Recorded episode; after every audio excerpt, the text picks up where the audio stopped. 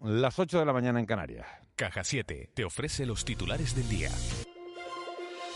Los aeropuertos canarios que están haciendo los controles que el Estado estableció por el Boletín Oficial del Estado en junio con triple control documental y toma de temperatura. Mario Otero, director de aeropuertos del Grupo Canarias Enaena, además acaba de explicar en De la Noche al Día que es lógicamente, logísticamente imposible realizar una prueba a cada uno de los pasajeros que llegan a las islas. Bueno, pues tú calcula 200 pasajeros por dos minutos, pues son 400 minutos al último pasajero que tendría que esperar.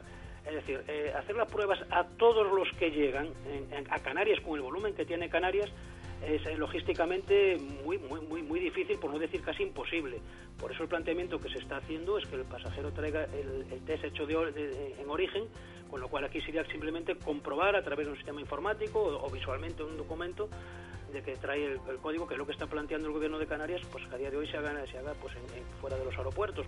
Cambiamos de asunto. La plantilla de funcionarios del CP se ha reforzado, pero sigue siendo insuficiente para atender el incremento de carga laboral que este servicio ha experimentado a raíz de la pandemia. Responsables de tramitar los expedientes de regulación de empleo temporal y que los trabajadores puedan cobrar sus nóminas por parte del Estado. Según ha explicado en De la Noche al Día Pedro Duarte, director del CP en Las Palmas de Gran Canaria, eh, la carga de trabajo en abril se incrementó en un 700% y asegura que para atender a la demanda se tendría que multiplicar por 5 la plantilla. Hemos reforzado el personal, eh, pero evidentemente es imposible reforzarlo en la necesidad que se eh, que, demanda demandó la pandemia. Tenga en cuenta que, por ejemplo, en el mes de abril de, de, del 2020 nosotros atendimos más de 300.000 personas. Eh, en un mes normal nosotros atendemos eh, en Canarias en torno a 50.000 personas. Segundo día consecutivo sin pateras tras 29 días de llegadas con una intensidad de rescate comparables a la de una década atrás, en los que han llegado a las islas unas 5.315 personas. No obstante, un buco de salvamento marítimo partió desde Gran Canaria a socorrer a una patera localizada posiblemente a la deriva a 480 kilómetros al sur de las islas sin localizarla. Esta relativa calma ha permitido ir reubicando a los migrantes que se encontraban hacinados en el muelle de Arguineguín. Adai González es el responsable de migración de Cruz Roja en Las Palmas. que tenemos ahora mismo son 639. Ayer se llevaron, si no recuerdo mal, 128 personas. Y bueno, ahora mismo está eh, menos, em, menos engrosado eh, las carpas. Ahora sí tienen un poquito más de hueco donde ellos pueden estar más cómodos. Y continuamos hablando de inmigración porque el gobierno de Canarias ha enviado una comunicación urgente al gobierno español para denunciar la situación del muelle de Arguineguín. Así lo ha anunciado el consejero de Administraciones Públicas y portavoz del gobierno en la sesión de control al gobierno del Parlamento Autonómico. Nosotros no estamos contentos con la actuación que ha desarrollado el gobierno de España. No, podemos hacer otra cosa que seguir diciendo, seguir exigiendo y seguir reclamando, pero en ningún caso yo puedo aceptarle que eso haya ocurrido con la complicidad del gobierno. Esa es una palabra demasiado fuerte.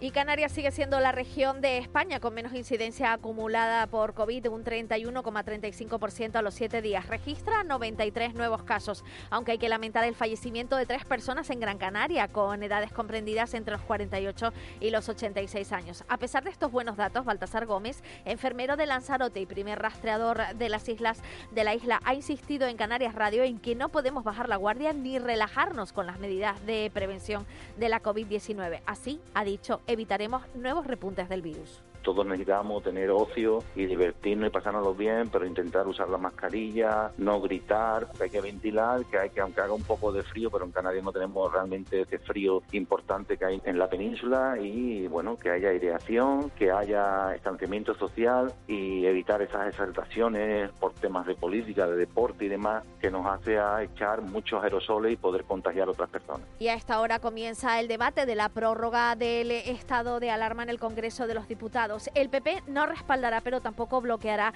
el estado de alarma y optará hoy por la abstención de la prórroga de esta medida porque rechaza la falta de control parlamentario y judicial durante medio año, pero cree que no puede oponerse a un marco de actuación urgente. Recordemos que casi todas las comunidades han decretado el confinamiento tras sumarse Andalucía a las dos Castillas y Murcia, mientras lo última Cataluña, con Madrid dispuesta a cerrar también, si se le permite hacerlo, solo el puente de Todos los Santos. Juntos hemos pasado unos meses complicados, escuchando, hablando y encontrando soluciones. Y ahora más que nunca seguiremos a tu lado, ayudando a miles de familias, autónomos y empresas canarias. Porque en Caja 7 estamos más comprometidos. Caja 7, comprometidos con nuestra gente. Vamos, 8 y 5 de la mañana, vamos a conocer ya las portadas de los periódicos. En la provincia la inversión crece, pero hay fondos del REF sin concretar. La segunda ola hunde las bolsas. En el periódico Diario de Avisos Europa se prepara para un confinamiento masivo y el Club Deportivo Tenerife obligado a ganar hoy al Lugo para espantar fantasmas. En el periódico Canarias 7 el Estado recorta las partidas canarias que estaban consolidadas y sigue lejos del REF. La Unión Deportiva Las Palmas salva un punto de penalti, uno a uno. Y en el periódico El Día el Estado Estado sube las inversiones en las islas, pero olvida la partida del REF. Y además Concepción elude la cárcel por el caso Islas Airways.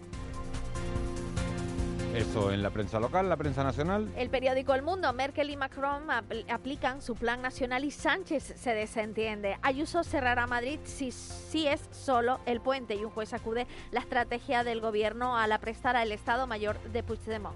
En el periódico El País, los cierres de comunidades se extienden por toda España. La segunda ola arrasa Europa, nuevo confinamiento en Francia. Y ABC, golpe al entramado económico de Puigdemont y su conexión rusa. Madrid se resiste a unir a la ola de confinamientos. ¿Qué va a ser noticia hoy?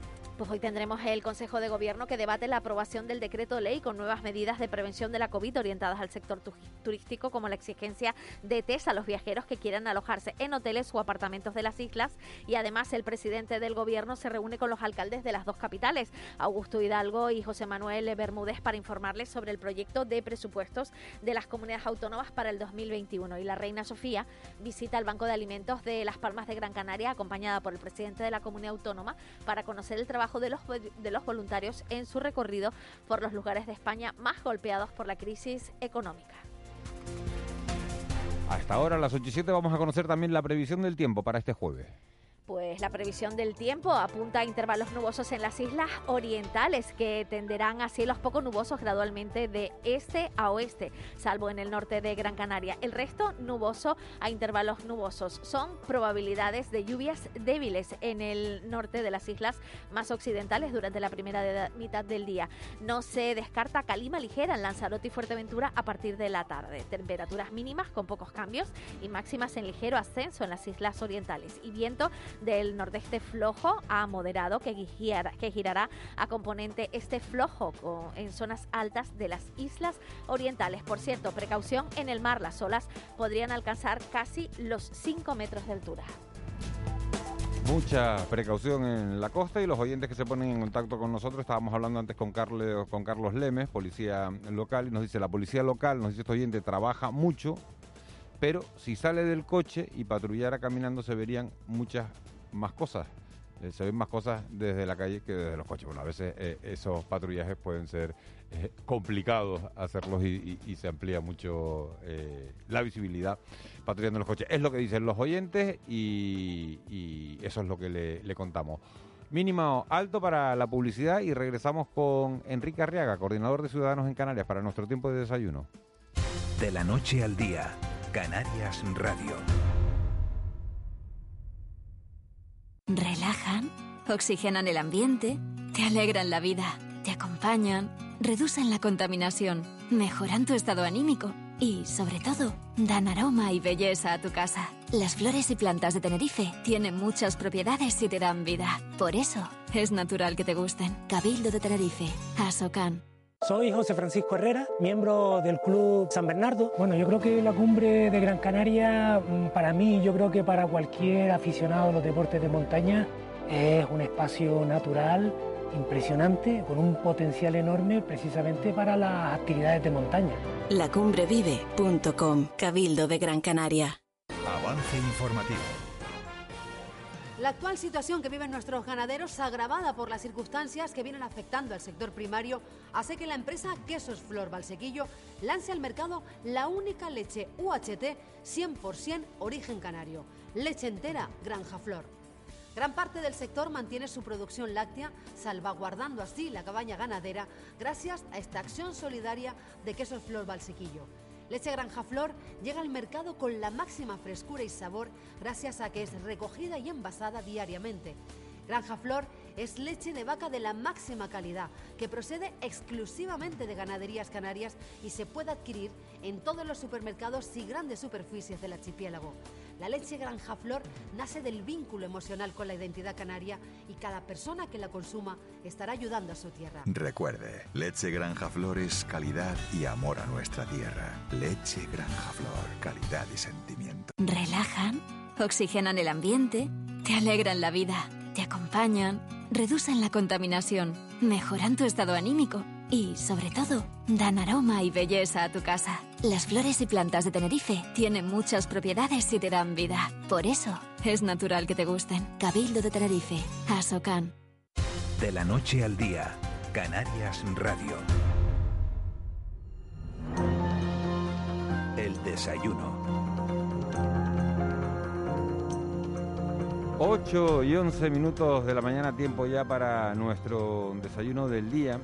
Desayuno que vamos a compartir este jueves con el coordinador general de Ciudadanos en Canarias. Un partido que en las elecciones de 2019 conseguía por primera vez representación en el Parlamento de Canarias. Las encuestas es verdad que le daban entre una horquilla, entre 6 y 8 diputados. Al final se quedaron en dos y meses más tarde, después de aquellas elecciones de, de 2019, eh, dimitían algunos cargos de, la cúpula directiva del partido. En unos casos por no, por no seguir las directrices de la Dirección Nacional, en otros por desavenencias internas. En medio de todas esas disputas, Enrique Arriaga, nuestro invitado de hoy, selló un pacto con el PSOE en el Cabildo de Tenerife y se convirtió en vicepresidente primero de la institución insular. Ahora recientemente ha sido nombrado coordinador general del partido en Canarias. Señora Arriaga, muy buenos días, muchas gracias por estar con nosotros. Muy buenos días. Eh, todo eso que acabo de contar en apenas 12 eh, meses, ¿qué queda en Canarias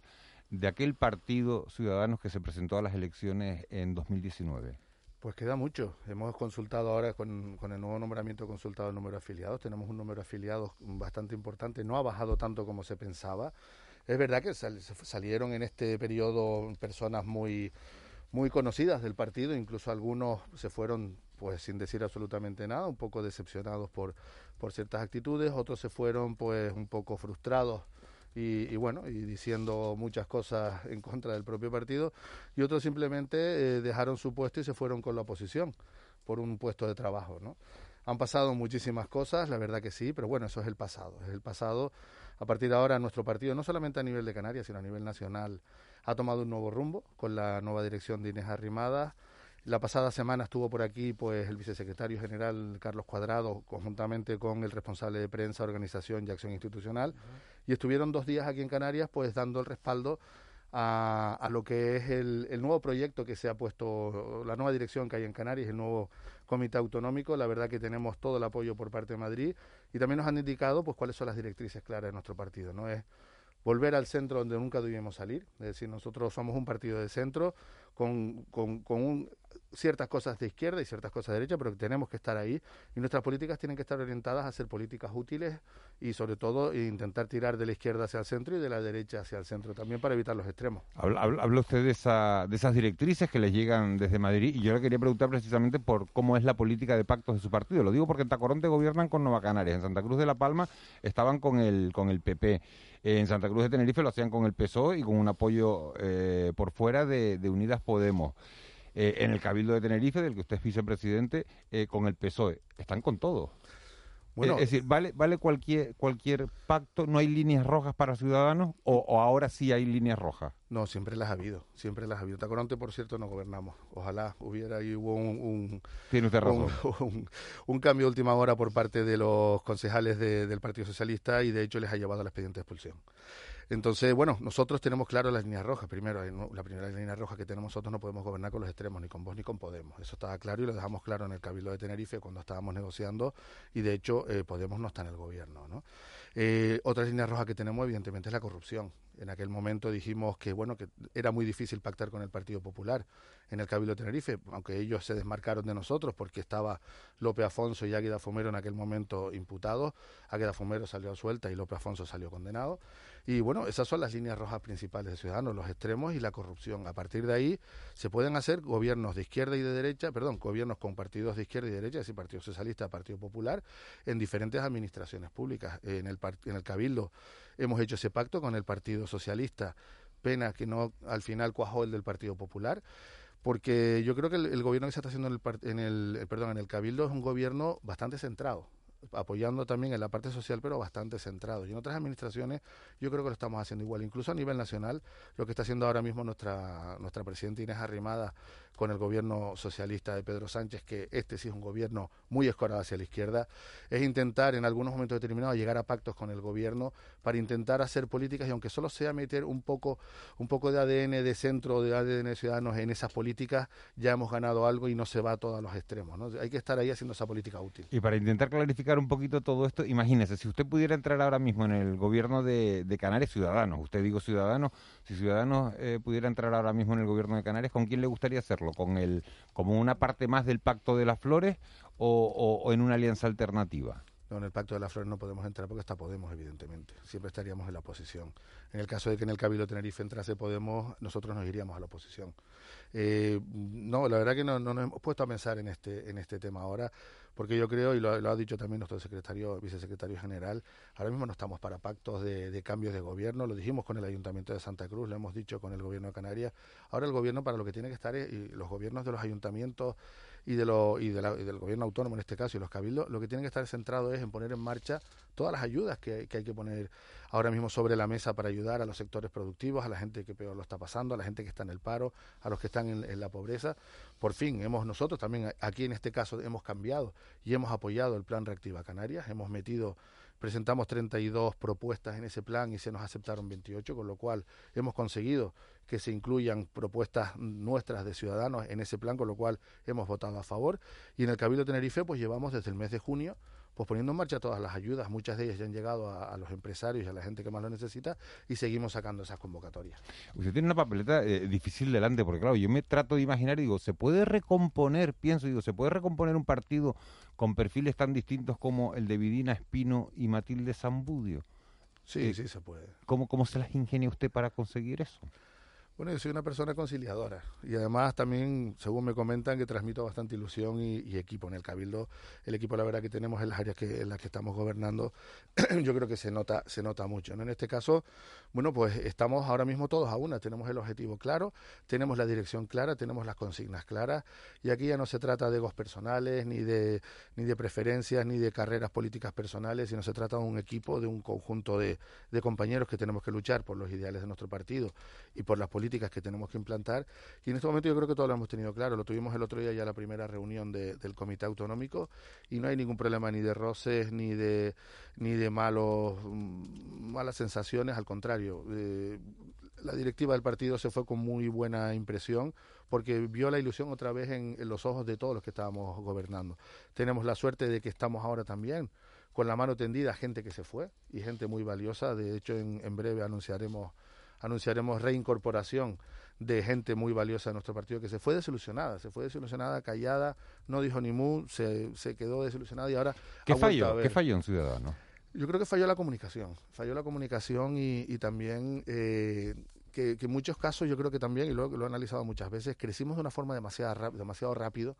Eh, queríamos llegar a todas las agrupaciones para las elecciones, para tener candidaturas en todos los municipios de, de Canarias y al final esa estructura hace que, realmente la gente que entra en el partido, muchísima de ella sigue, pero otra mucha entra por intereses personales, ¿no? Y cuando ve que no consigue el objetivo para el que venía, pues se va y se va a otro partido. Es decir, hay auténticos, vamos a llamarlo así, mercenarios de la política que van de un partido a otro en función de qué es lo que pueden conseguir. Sí es verdad que con todo este esta salida de, de, afiliados, perdón, los que se han quedado son los que realmente creen en el proyecto, con lo cual yo creo que a partir de este momento tenemos ya una base sólida y ahora podemos crecer de una forma mucho más eh, cimentada. ¿Qué va a pasar con Evelyn Alonso? Es la concejal que en la que se está apoyando la mayoría de, de Coalición Canaria en el Ayuntamiento de Santa Cruz de Tenerife. Pues Evelyn Alonso eh, ahora mismo tiene un problema con, con, la sentencia que ha salido del Tribunal Supremo. Evelyn Alonso no es eh, militante ni afiliada de, de, nuestro partido, está expulsada de, de, modo firme, independientemente de después que ella pueda ir a, a la justicia y, y, solicitar lo que quiera. Pero ahora hay una sentencia que, que, que obliga a, a, los concejales transfugas en este caso, que han adquirido puestos y responsabilidades posteriormente a su expulsión del partido, pues a través de esta sentencia lo que dice es que tiene que dejar esos cargos. Eh, ahora están pendientes el Ayuntamiento de Santa Cruz del informe del secretario, que al final tendrá que ir en el sentido de la, de la sentencia del Tribunal Supremo y tendrá que dejar los cargos que tiene actualmente. Eh, señora Rega, buenos días. Eh, después de ustedes, lo, lo, los diputados, en particular la diputada Vina Espino, se había manifestado bastante crítica con el plan de reactivación eh, durante las últimas semanas, incluso meses. Viene Carlos Cuadrado, lo nombran usted primero, coordinador regional de Ciudadanos, viene Carlos Cuadrado, tienen una reunión con Ángel Víctor Torres y esto cambia y de repente ustedes de pasar a estar en contra están a favor. Esto tiene una lectura política inequívoca. ¿Va a estar ahora Ciudadanos más cerca del Pacto de las Flores? No digo dentro, porque vale, está Podemos, pero más cerca sí. ¿O vivimos un periodo de distensión entre, en particular, ustedes y el PSOE? No, realmente, vamos a ver, cuando fuimos críticos con el, el pacto fue con, con, con la, la declaración de intenciones que se hizo en el mes de junio. Es decir, aquello era un, un, un, acto de fe. Mayo, mayo fue el. Perdón, mayo sí, fue se, un acto se, de. Se firmó el Día de Canarias, precisamente. Sí, sí, o sea, el 30 de mayo, efectivamente. Fue un acto de fe con una serie de. un documento de decir queremos, queremos, queremos, y realmente firmar y, y, apoyar un acto de fe no tiene mucho sentido. Ahora, entrando en el plan Reactiva Canarias, en el que analizado hay muchísimas medidas importantes en las que todos coincidimos prácticamente, y si encima podemos incluir algunas más que tienen que ver con, con un programa de ciudadanos, pues ¿por qué no vamos a votar que, que sí? ¿Eso significa que estamos más cerca del Partido Socialista? No, eh, queremos ser útiles, queremos ser útiles, igual que en Madrid estamos con el Partido Socialista, en otros sitios estamos con el PP y en otro ayuntamiento podemos apoyar a lo mejor un gobierno incluso pues hasta de coalición canaria, que no hay ningún tipo de problema en, en, otras corporaciones en llegar a algún tipo de acuerdo con coalición canaria, con el Partido Popular. Eso no significa que estemos más cerca o menos cerca, sino que cambiamos y queremos ser útiles, no simplemente estar en el no es no. Eh, buenos días, señora Arriaga. Eh, usted ha dicho que, que bueno que, que es, el centro es su lugar, el lugar de su partido, que tienen eh, ideas de derecha, ideas de izquierda y que tratan de que otros partidos también se, se acerquen al centro. Pero el, hasta ahora parecía que estaban ustedes solo en esa posición, pero eh, porque el Partido Popular estaba más eh, eh, incorporado o, o, lanzado hacia la derecha, pero después de la, de la, del debate de la moción de censura que presentó el Vox, parece que Casado también eh, se quiere volver hacia, hacia el centro. Algunos observadores dicen, bueno, pues ahora eh, Ciudadanos se queda sin sitio. ¿Cómo cree usted que le afecta esta nueva aparente posición del Partido Popular? Yo creo que no nos afecta porque realmente este giro al centro del Partido Popular era de cara a este debate. Es decir, hay un partido de extrema izquierda, eh, que está eh, echándole un pulso al gobierno y un pulso en este caso también al Partido Popular. Aquí yo creo que quien ha ganado en este debate ha sido el Partido Socialista, porque ha intentado dividir a la derecha y en este caso, pues lo que ha intentado marcar el Partido Popular, en este caso Pablo Casado, es, oye, yo no soy la extrema derecha, distanciarse un poco de Vox. Al distanciarse de Vox lo que ha hecho es un, discurso más de, más de centro, pero al final el Partido Popular, su, su, su espectro en el, en el arco parlamentario lo tiene perfectamente claro. Yo creo que ya está más o menos marcado, es decir, tenemos un partido de extrema un partido de extrema derecha, partido de izquierda derecha y el centro es donde está Ciudadanos. Yo desde mi punto de vista y personalmente yo creo que, que, en el pasado a lo mejor cometimos un error en intentar irnos demasiado a la derecha, pues para intentar superar al Partido Popular y casi se consigue en las últimas, en la, no las últimas sino en las anteriores elecciones. Yo creo que, que ahí quizás nos equivocamos. Eh, Ciudadanos tiene que ocupar ese hueco de centro, tampoco tiene por qué aspirar a, ganar a lo mejor unas elecciones, pero sí, sí tener que ocupar ese hueco del centro de la gente que tiene perfectamente claro que, además que no es un votante fiel, porque el votante del Partido Socialista, igual que mi abuelo fue del PSOE y mi padre del PSOE, soy del PSOE y del PP tres cuartos de lo mismo. Sin embargo, el votante de Ciudadanos es un votante, el votante de centro es un votante que hay que convencerlo y que no es fiel, al contrario, si, si no cree en tus políticas, se va al Partido Socialista o se va al Partido Popular, con lo cual nosotros tenemos que hacer un doble esfuerzo por convencer al votante para que, para que confíe en Ciudadanos, con lo cual tenemos que hacer ese trabajo muy bien. Ya digo, el, Partido Popular tiene claro con los aspectos, independientemente que pueda jugar tirando hacia el centro, ojalá modere mucho más sus políticas, pero siempre vamos a estar ahí, vamos a estar ahí cuando se nos llama veletas que si tiramos, miramos a la izquierda o a la derecha, pues sí, ese es nuestro objetivo, desde el centro, tender la mano a la izquierda y tender la mano a la derecha, pues para conseguir que las políticas y los gobiernos sean lo más centrados posible. ¿Y usted cree que eso los ciudadanos lo entienden? Nos llaman veletas y sí, igual lo somos. Es que, es que, ha quedado un poco de... Dice, nos llaman veletas y, le parece, y, le parece, bien. No, porque yo tiendo la mano a la izquierda y tiendo la mano a la derecha. Eso no quiere decir que me vaya a la izquierda. ¿Qué es lo que marca la diferencia entre irse a un lado e irse a otro? Hombre, en función del gobierno que esté en ese momento y en función de las posibilidades de gobierno. Está claro que si en, un, en una determinada comunidad autónoma eh, gobierna el PP y, gobierna con Ciudadanos, nuestra idea es tirar del PP hacia el centro, no que se vaya al extremo, a la extrema derecha. Y en el caso del Partido Socialista, tres cuartos lo mismo. Tenemos el ejemplo en el gobierno nacional. Tenemos al, Partido Socialista en coalición con Podemos y con todos los partidos independentistas. Y, eso, por ejemplo, en el Cabildo, que es donde usted gobierna, ¿en qué se traduce?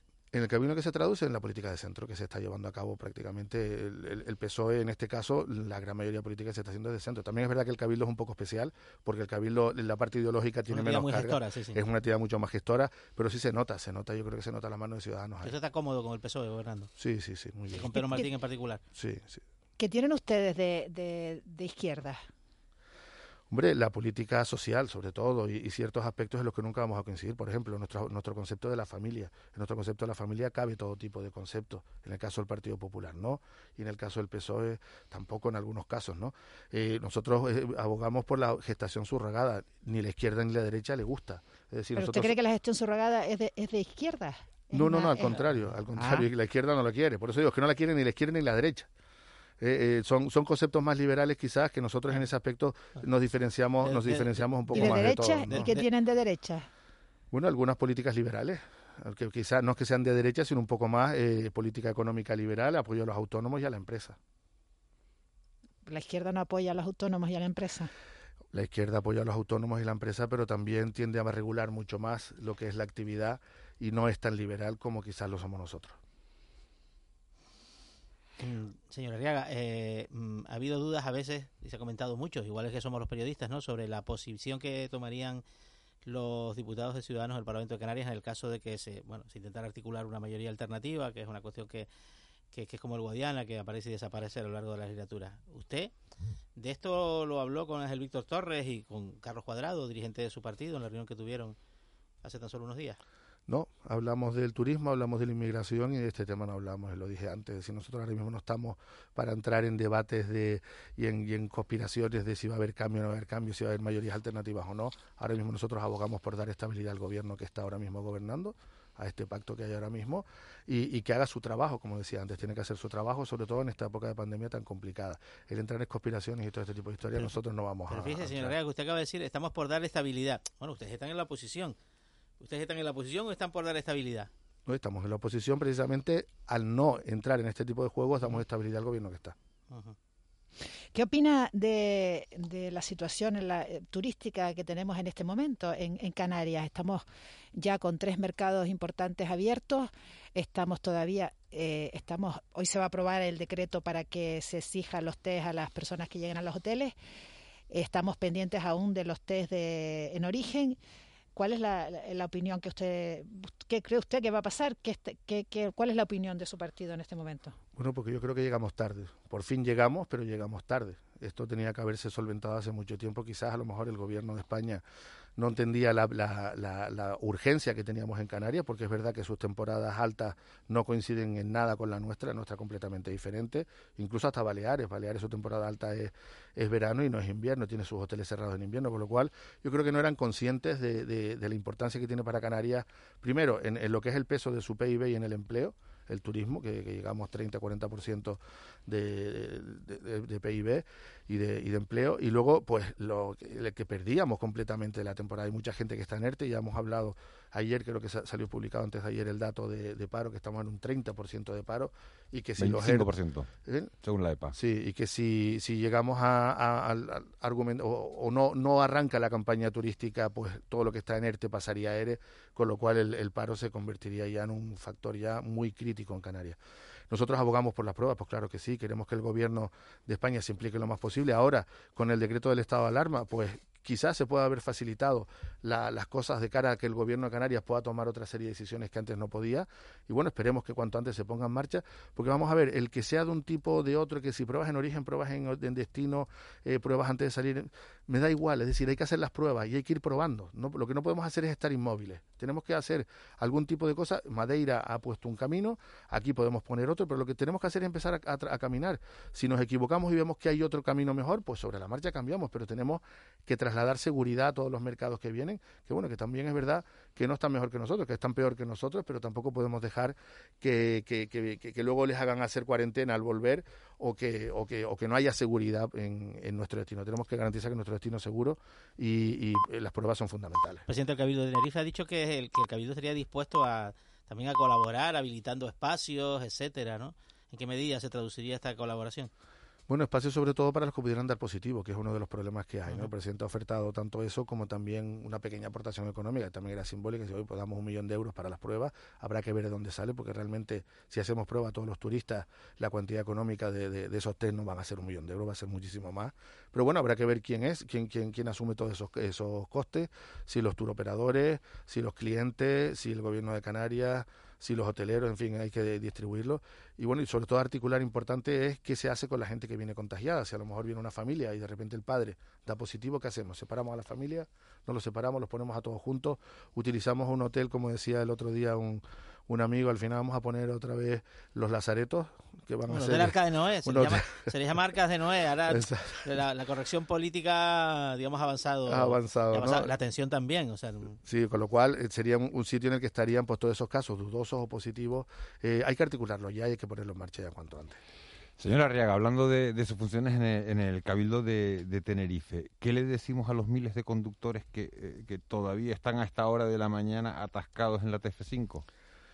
Pues que estamos trabajando para conseguir eh, acabar con esas colas, pero yo lo he dicho, es decir, ahora con la pandemia eh, eh, teníamos otro problema, pero el problema del tráfico seguía ahí, estaba ahí debajo y ahora empieza a aflorar cada vez en cuanto vamos recuperando la normalidad, vuelve a aflorar. Y, lo he dicho mil veces, es decir, el problema del tráfico no se soluciona de un día para otro. Lo que no se ha hecho en 15, 20 años no se puede hacer en un año. Evidentemente, evidentemente no es Enrique Arriaga el responsable de la cola que se produce en la TF5, eso, queda claro. Pero no, pero, soy, pero soy el que está ahora mismo... Exacto. Eh, ¿Cómo se soluciona, señora Arriaga? La solución del tráfico en la TF5... ¿O no tiene solución? Sí, sí la tiene, sí la tiene y se está trabajando en ella. Lo que pasa es que todas las obras de carreteras y todo lo que tienen que ver con proyectos de carreteras son muy, son muy lentos, no muy lentos, sino son tienen mucho tiempo. Por ejemplo, estamos todos contentísimos de que se haya empezado a hacer el túnel de Erjos, por fin, esa obra que lleva un año y que ahora empieza el túnel y ese túnel dura tres años.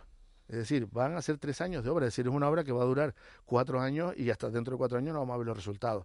Esa obra, conjuntamente con la circunvalación de los rodeos, que nosotros con las simulaciones y con, con los programas de simulación de tráfico que tenemos y de movilidad nos ha dicho que es la solución definitiva, pues tenemos que ponerla en marcha. Ya está el Gobierno de Canarias, que es una obra que le corresponde al Gobierno de Canarias, preparando la licitación y nosotros pues trabajando en la parte que nos toca, es decir, en, el, en el cuello de botella del Padre Ancheta, que es una de las vías más complicadas, pues trabajando con la pasarela, con el tercer carril entre Guamas y Los Rodeos y con el soterramiento de la carretera de la Esperanza hacia la TF5. Esas son un poco las obras que tenemos que hacer en esa zona, conjuntamente con el carril Busbao Santa Cruz Laguna. Todo eso conjuntamente va a dar soluciones al tráfico. ¿Cuándo? Pues eh, son obras que van a durar como mínimo dos, tres años.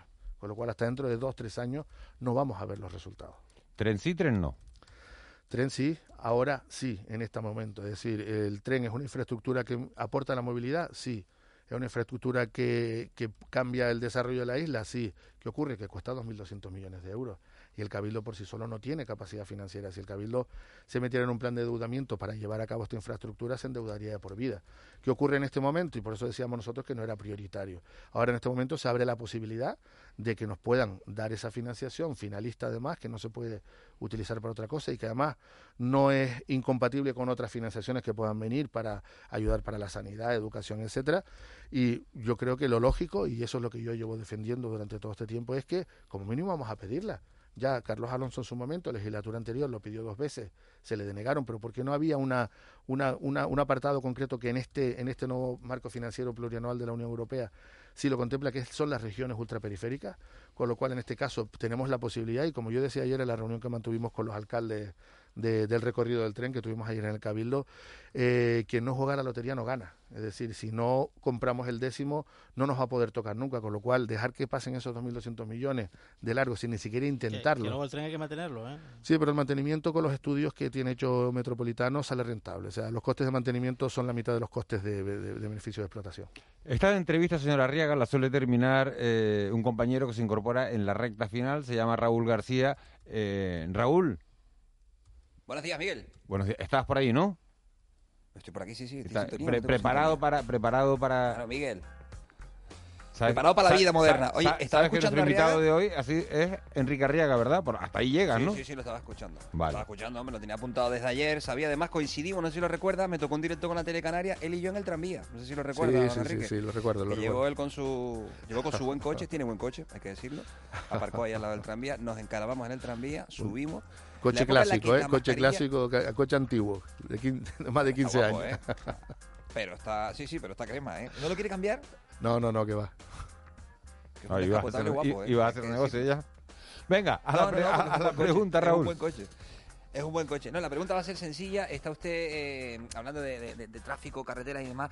Y me gustaría, un poquito de sintonía de atención, Molly, me gustaría lanzarle la, la siguiente. Cuando usted le dijeron que le tocaba tráfico, carretera y demás, usted dijo, Dios, no me puedes dar un poco, que sea un poquito de cultura, y bueno, cultura también, no me puedes dar un poquito de... Cultura la tiene ahora. O sea, cuando... Sí, sí, le, le, cayó también cultura al final, pero cuando le cae a uno como consejero eso, carretera, en Tenerife, tráfico, o sea, usted pasaba del anonimato para algunos a convertirse en el señor Arriaga. El de las carreteras, ¿no? No me cayó, no me cayó. En todas las negociaciones que tuvimos... No me que lo pidió, que ya entonces ya lo flipo. ¿Lo pidió o no? ¿En serio? Lo, pedí en todas las negociaciones que teníamos, con tanto con Coalición Canaria, con el Partido Popular y con el PSOE. Sí, sí, la verdad que nadie me lo discutió nunca.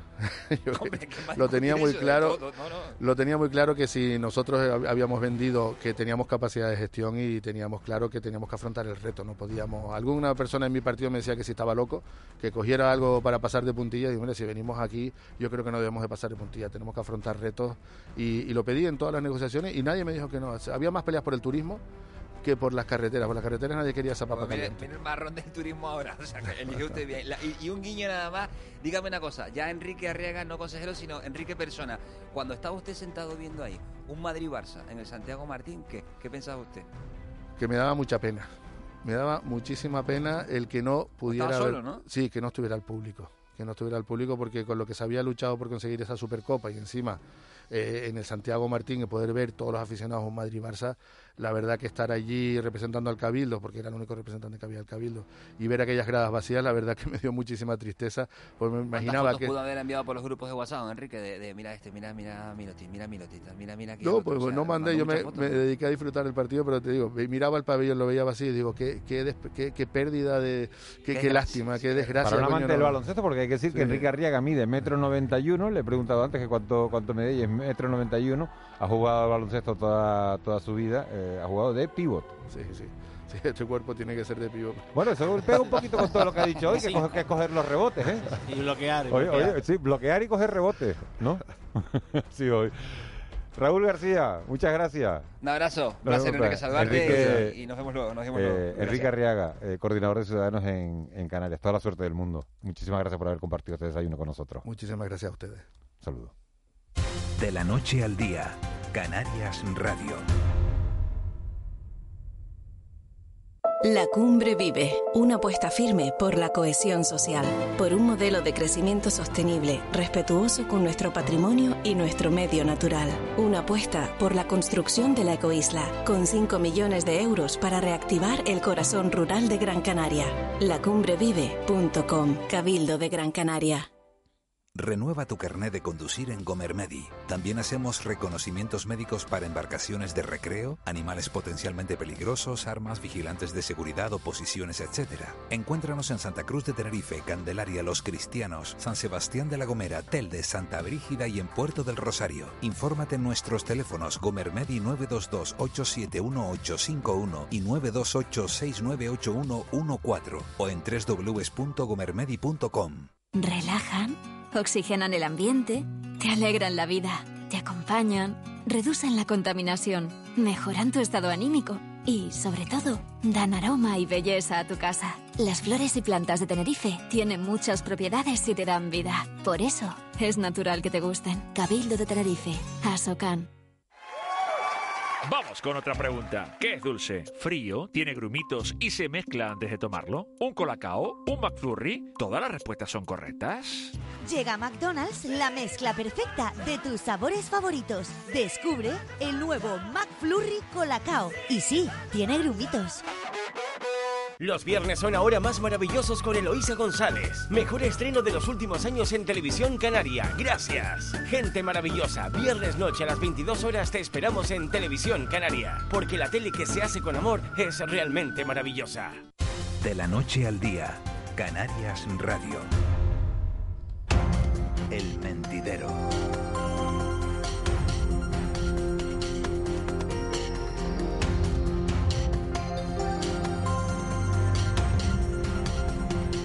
8 y 39 minutos de la mañana en Canarias de este jueves 29 de octubre. Nos metemos ya en tiempo de tertulia, en tiempo de mentidero. Siguen con nosotros Juan Manuel Betancourt y Ángeles Arencibi. Se incorpora Jorge Col en Lanzarote. Señor Col, muy buenos días.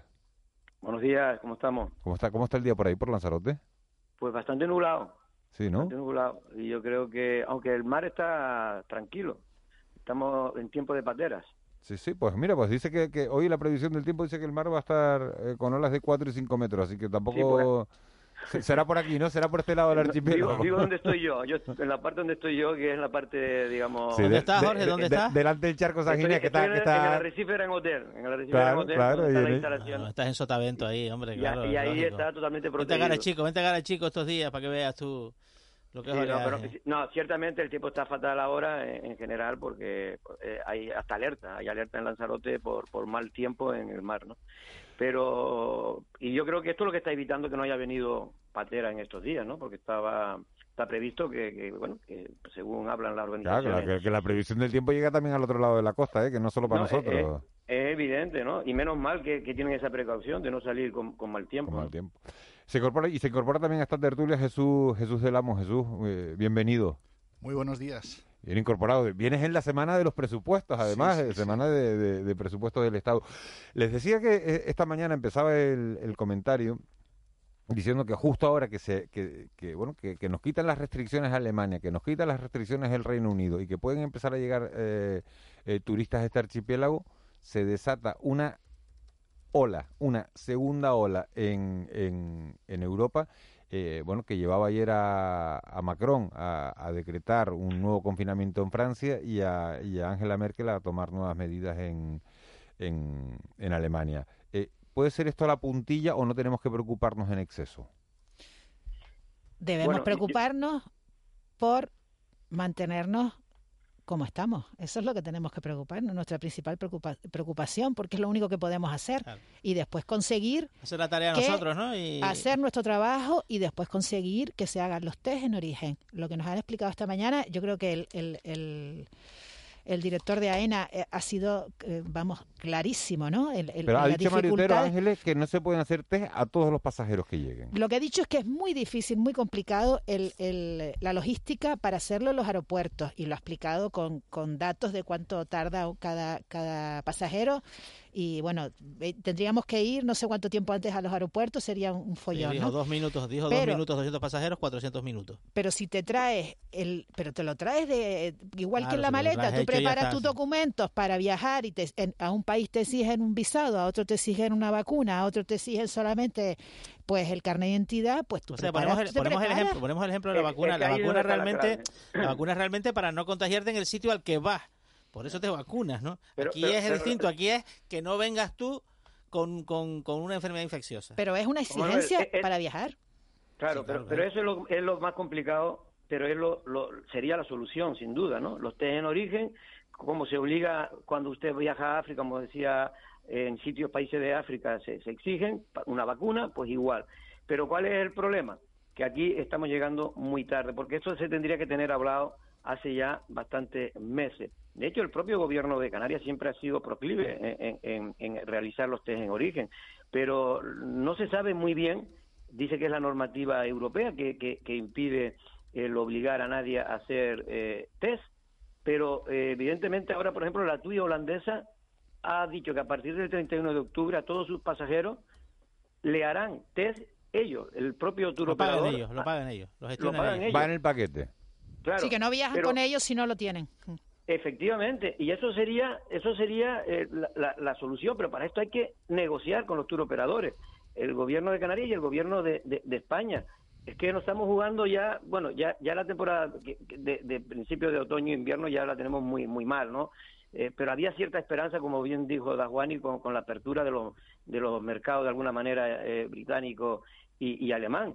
Pero claro, ahora la situación allí está tan complicada que también y hay mucha confusión, no se sabe exactamente, estaban hablando sectores al menos aquí de, de, de turísticos que hay mucha eh, se han cancelado reservas porque ahora no saben muy bien si pueden venir por su situación personal pero de ellos pero también por la situación por la confusión de si se exige o no test si tienen que venir con test en fin yo creo que, Eso en que queda tenemos- aclara- va a quedar aclarado hoy. Recordemos que hoy hay reunión del Consejo de Gobierno y, en principio, está anunciado la aprobación y posterior presentación del texto definitivo del decreto ley que modificará algunos aspectos de la ley de turismo para incorporar esta variable sanitaria y, por tanto, los test. O sea que, en principio, a partir de hoy ya tendremos, digamos, el... ¿Cómo se llama? El manual de uso Sí, pero, ¿no? de todo Manuel, esto, ¿no? pero hay que hacer una buena campaña de- luego de, de- información en esos países, sobre todo en los principales Mira, países a, a- mí si me permitís, eh, bueno, una anécdota personal, ¿no? Yo hace poco visité la península en, en verano y aterricé en Zaragoza. Eh, justo aterrizar un jueves, pues ahí empezaron a hablar de confinamiento, de, de restricciones y tal, ¿no? Entonces tuve que adelantar la vuelta y vine en un vuelo de Winter. Eh, El avión iba completamente lleno de gente de Zaragoza que iba a Las Palmas, a, bueno, a Gran Canaria, a- de vacaciones mayormente, ¿no? Mi sorpresa es que ni la temperatura. O sea, no hablamos de test. De, no nos tomaron ni la temperatura en un avión que iba completamente lleno de gente que venía Ah, de una bueno, zona que estaba a punto de ser cerrada por... eh, Yo, yo, sin embargo, o les pongo el ejemplo contrario. La semana pasada hacíamos este programa en Fuerteventura y entonces eh, estaban divididas las filas en el aeropuerto de, de Fuerteventura en dos, en dos puertas. A- a- coincidía que llegaba un vuelo de- del Reino Unido en ese momento. Y es verdad que a nosotros, a los pasajeros que nos movíamos entre islas, no nos tomaban la temperatura en absoluto. Y sí que es verdad que en la fila de, del vuelo que venía de fuera, a todo pasajero se le tomaba la Y yo temperatura. aquí, en muchas tiendas y en muchos locales comerciales, hay aparatos dispositivos electrónicos a la entrada que no solo te detectan la temperatura, que sino incluso te detectan si llevas mascarilla o no. Y el aparatito, que es una especie de PDA, te dice, por favor, póngase la mascarilla. O sea, vemos como claramente la iniciativa privada adelanta por la izquierda a la pública. Hoy se, hoy se aprueba en España el, el- el estado de alarma que ha pedido Pedro Sánchez para, para que esté seis meses. Ha habido hasta nego- ha habido hasta negociar si era por seis meses, el PP le ha ofrecido cuatro, al final Esquerra Republicana le dice, bueno, seis, pero compareces cada dos meses en el Congreso. Eh, Hombre, ahí lo que creo que es el tema del control parlamentario, ¿no? Que un presidente pueda estar en una democracia seis meses sin... Sin dar explicaciones. explicaciones a mí no me parece muy democrático y no me parece muy correcto, ¿a ¿no? Y a esos qué- a qué contrapesos. llamas dar explicaciones? Bueno, a, Porque que, hay- a que- hay- a que hay- vaya y cuente lo que está haciendo y, se hay- someta a hay- un hay se- control Hay parlamentario. sesión ¿no? de control todos los miércoles, que parece que nos olvidamos, ¿no? Que parece que Pedro Sánchez está diciendo que no va a ir por el Congreso en seis meses. Hay sesión de control todo, todo- De todas Lo que formas, ocurre es que aquí estamos cuánto hablando, dura Juanma, la medida del vale, estado de eh, alarma. Tú sabes ¿Cuán- que, eh, y una de las quejas del sector eh, privado y de los empresarios es la dificultad que tienen ahora en la tramitación de todo lo público, ¿no? Los constructores están eh, aduciendo que tienen paralizados un montón de expedientes simplemente por el tema del teletrabajo y de los funcionarios. Es verdad que mm, tú vas a una empresa privada y normalmente la gente está allí al pie del cañón y dando el callo, ¿no? Obviamente, los funcionarios tienen que tener medidas de protección y no deben de estar expuestos más allá de lo necesario. Y tenemos una primera línea de funcionarios, que son los sanitarios, que están expuestos uno a lo siguiente. Pero sí que es verdad que hay que se ven diferencias entre el sector privado y el sector público, ¿no? Y que hay que hay servicios públicos que son necesarios porque para ejercer la actividad privada necesitas un permiso, necesitas una serie de cosas y en la situación en la que estamos eh, ahora, pues es mucho más necesario y podemos hablar de los de los presupuestos, ¿no? El sablazo fiscal que se nos viene encima y que por mucho que nos cuenten sablazo fiscal, sablazo, sablazo. Ganas, más, ganas, más, de 200.000 euros. No, no, no, Jesús, no, no, no gano más de 200.000 euros, pero tengo un coche diésel y, te, y bebo, bueno, y bebo ya, cosas con ya plástico. Está en veremos. Cosas, pues, no, no deberías, ¿no? No debería. Y tomo azúcar, porque de vez en cuando me tomo alguna Coca-Cola. O sea, que, que no te el sablazo te informa, viene. te informa de todas maneras que esa medida en Canarias no se va a aplicar. Bueno, pero se me cae O sea, la península Zara- y, se y reducirá el dinero que pueden gastar en Canarias. O sea, al final no repercute igual. Pues Zaragoza, Se Mira, lo yo gastarán creo en que- el diésel Ternaco- y no el en venir. Ternaco con ¿Por qué no te Coca-Cola- gusta, por qué no te Ternaco gustan los presupuestos. Jesús? ¿Por- ¿Perdón? ¿Por qué no te gustan los presupuestos? No, bueno, vamos a ver, no me gustan. Ojalá, ojalá se cumplan, porque para empezar partimos de una base que eh, establecen una, una situación muy optimista a nivel económico. Entonces, si yo preveo unos ingresos en base a un panorama excesivamente bueno y luego no se da, pues vamos a tener un déficit fiscal eh, importante. Y el déficit al final hay que pagarlo. Lo pagaremos vía deuda que dejaremos a nuestros tataranitos a este paso o lo pagaremos en, en función de que este país no tenga acceso a financiaciones internacionales, ¿no? Por el riesgo país. Entonces es preocupante. Es preocupante. Entonces, ojalá, ojalá es se dé. preocupante porque la situación en sí lo Es es. muy o sea, la claro. situación es que es eso, o sea, es que lleva ese apellido preocupante. Pero, eh, son- ¿qué hacemos con.? No, la pregunta, yo te pregunto, ¿qué Sí, hacemos sí. con los presupuestos? Bueno. Es verdad, es verdad que estamos, que estamos en una situación que no sabemos qué va a pasar. La incertidumbre es, es- es el- el- Eh, lo, que, eh, lo que corona, ¿no? El día a día y, y todas nuestras observaciones durante el día, la incertidumbre. Con unos presupuestos, es verdad que hay el riesgo, y ya lo están diciendo desde el primer momento, ¿no? Que las previsiones ya no, ya no son las que eran antes de ayer. Que la situación de Europa nos hace pensar en No, que va a ser y- peor. y la bolsa Pero ya lo ¿qué está hacemos? descontando, la ¿Qué bolsa- hacemos? la ¿Qué hacemos? bueno, ¿No, pues- ¿No hacemos unos presupuestos o Sí, hacemos hombre, unos presupuestos obviamente. que no sean eh, tan optimistas Los o tan expansivos? Es que, es bueno, todavía hay, que tramitar- todavía hay tramitarlos, ¿no? Los presupuestos, la- obviamente, son la ley más importante a nivel económico que tiene un Estado, ¿no? Entonces, pero tú ves la, la línea que hay en Europa, ¿no? De fin- eh, o sea, vamos a ver, en Canarias tenemos un sistema impositivo bajo en muchos aspectos para, finan- para, motivar la inversión, para que podamos transformar este modelo turístico tan dependiente en otro tipo de modelo y somos conscientes de que una baja imposición es buena para la, para la economía. Lo que es bueno en Canarias es bueno en el resto de España. Entonces, cuando estamos planteando subidas, además de impuestos indirectos, que son los más digamos que más perjudican a la clase media. No, no es así, vamos a ver, impuestos indirectos se sube este de las bebidas azucaradas que Bebidas se pasa, azucaradas, del, diésel que pasa de estar del tipo reducido al Jorge. no- al, normal. Porque No, se le sube yo- al tipo es que normal. tenemos, entre otras cosas, tenemos un problema de obesidad. Un segundito, que Jorge es el único que, sí, sí, sí, Jorge sí. es el único que está por teléfono y entonces es más complicado que, que intervenga. Jorge, salgo en tu ayuda. Opina. Vale, no, no, yo lo que opi- yo lo que opino porque porque es un asunto muy complicado siempre el de los el de los presupuestos y más en esta situación eh, es muy difícil incluso acertar lo que se pueda ingresar, no se sabe cómo va a evolucionar la economía, en fin, yo creo que lo va a tener muy complicado el, el gobierno este y cualquier otro gobierno que hubiera estado. Pero pero pero yo con respecto a, a Canarias me preocupa que la fotografía inicial pues no no, salimos bien parados, ¿no? Y, y, y, y me temo mucho que, va a ser precisamente eh, Canarias una de, la- de, la- de las regiones o de la autonomía más, más perjudicadas. Eh, eh, en- tenemos pocas posibilidades de presión.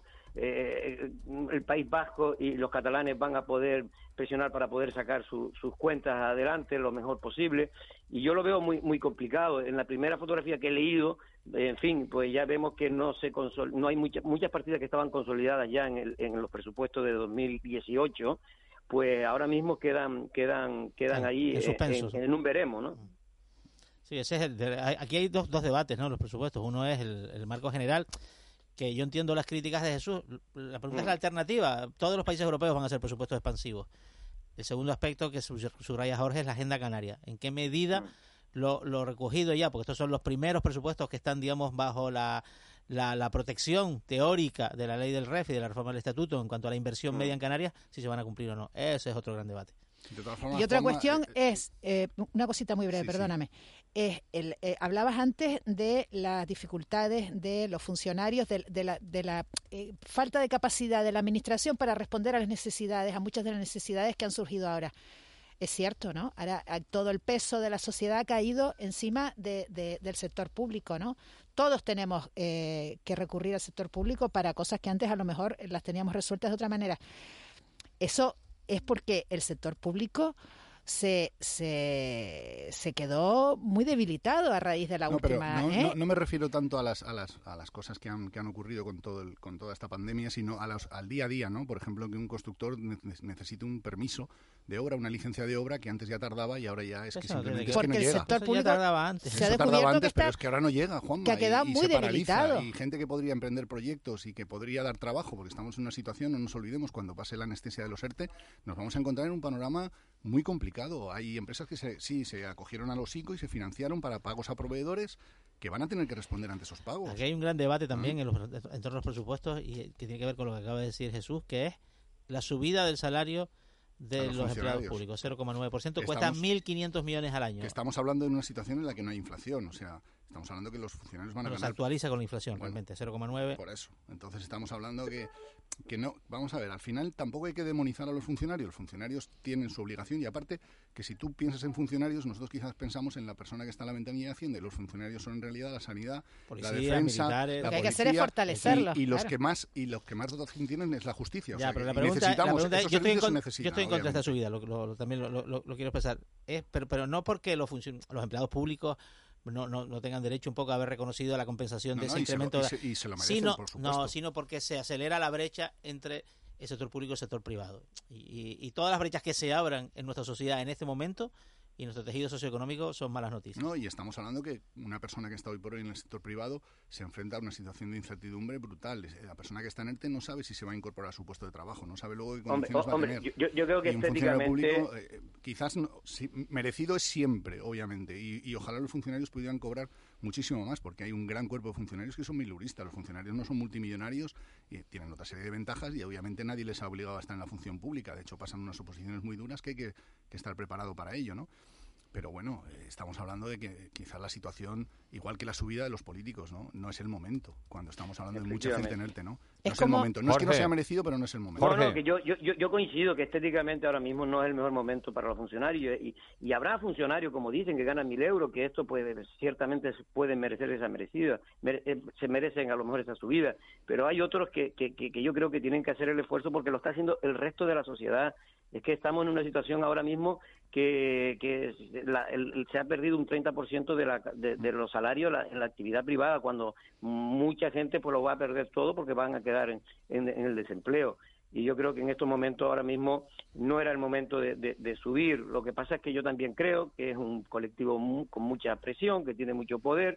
Incluso los sindicatos estaban reivindicando que subieran el 2,8, que era lo que estaba prometido. Pero claro, estaba prometido en una época que no había no había eh, una pandemia y, y no hemos entrado en, un- en una en una crisis tan profunda como como nunca se ha visto, ¿no? Es que hay mucha gente viviendo muchos meses ya con el sueldo del ERTE, que, Pero eso- que es muy reducido. pero- y si antes ya era un al- sueldo corto, pero eso al- ahora... pero eso al empleado público no le pasa. Ya, eso un poco- ya, ya, ya, ya, o sea, pero es el que principio estoy- de incertidumbre estoy- que nos pero, envuelve Juanma, todo. déjame, déjame Te decir te- algo. te dejo, te dejo. Eh, es que se me, se me ha ido hasta la idea. Eh, lo que quería decir era que el, el, hay muchas personas, estoy realmente abundando lo que ustedes han dicho, ¿no? O sea que el- esto de la subida para los funcionarios es como la tecla rota del, del, del teclado, ¿no? Es una, es una cuestión que no encaja con el resto del, del panorama que tenemos. Efectivamente. Vamos a ver, esto no encaja, no es que no se lo merezcan o sí se lo Claro. merezcan, todos nos lo merecemos porque la mayoría de las personas trabajamos con, con, con ganas, Claro. ¿no? De, trabajamos con, pero es que es como la, eso, como algo que no encaja, vamos, es que esto no me encaja a mí ahora. Y luego eh, nos estamos olvidando también que las ayudas europeas, estas que parecen que va a ser el maná caído del cielo, Mm. y que está todavía pendiente de asignación y de ver qué criterios se cumplen, ojito, ¿eh? O sea... Y, y que hay que justificarla. ¿eh? Efectivamente, o sea, estamos Bueno, en una eso- situación... eso me parece bien, que hay que Obviamente. justificarlas, ¿no? Sí, sí, sí, sí, eso Que, está clarísimo. vamos, Que no se puede gastar en cualquier cosa, ¿no? Monstruosidades en Canarias con fondos europeos hay- hemos cometido algunas cuantas, ¿eh? No, aquí la clave es el calendario porque necesitamos un impulso de reactivación económica muy a corto plazo y el dinero europeo va a empezar a Jesús, llegar ¿qué, cuando qué podemos esperar de los presupuestos canarios? Pues de los presupuestos canarios, eh, como tenemos ahí, eh, estamos hablando de que vamos a recibir, eh, si no mis datos no me, no me engañan, eh, un 1,3% menos, aunque no somos de las regiones menos menos desfavorecidas, ¿no? Tenemos una asignación de casi 5.000 millones de euros, eh, si no me equivoco son 5.590 millones de euros y esperemos que ataquen las debilidades que tiene el sistema, ¿no? Hay que proteger, por supuesto, el, el empleo que todo del turismo y hay que plantearse ya medidas a futuro de no depender de un modelo turístico tan exagerado, ¿no? Pero bueno, es lo que hablamos, ¿no? Eh, eso no se puede cambiar de hoy para mañana. Estamos hablando de, quizás otras líneas como puede ser la innovación, el tema del I+, D, eh, todo el tema que hemos sacado aquí, por ejemplo, el tema del cine, ¿no? que es un ejemplo de desgrabación fiscal que ha traído riqueza y dinero a, Canarias. ¿no?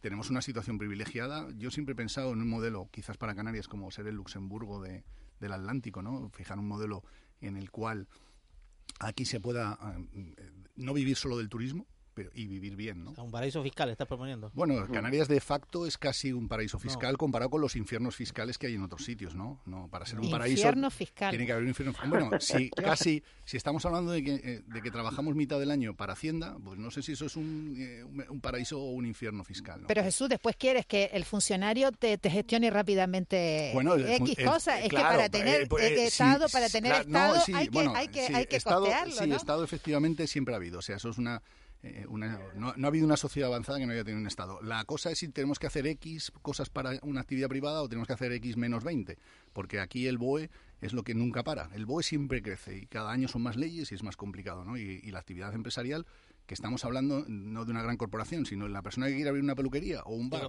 se yo, enfrenta yo, cada día más leyes. estoy más en contra de, de, todos los paraísos fiscales en el territorio de la Unión Europea, incluido estoy, en, yo estoy en contra de los infiernos claro, fiscales. Incluido, incluido, incluido Luxemburgo, porque al final mm. lo que producen es una reducción de recursos. También, tampoco lo quiero para Canarias. Es apasionante el debate, se nos quedan un montón de temas encima de encima de la mesa, pero no hay no hay tiempo para más.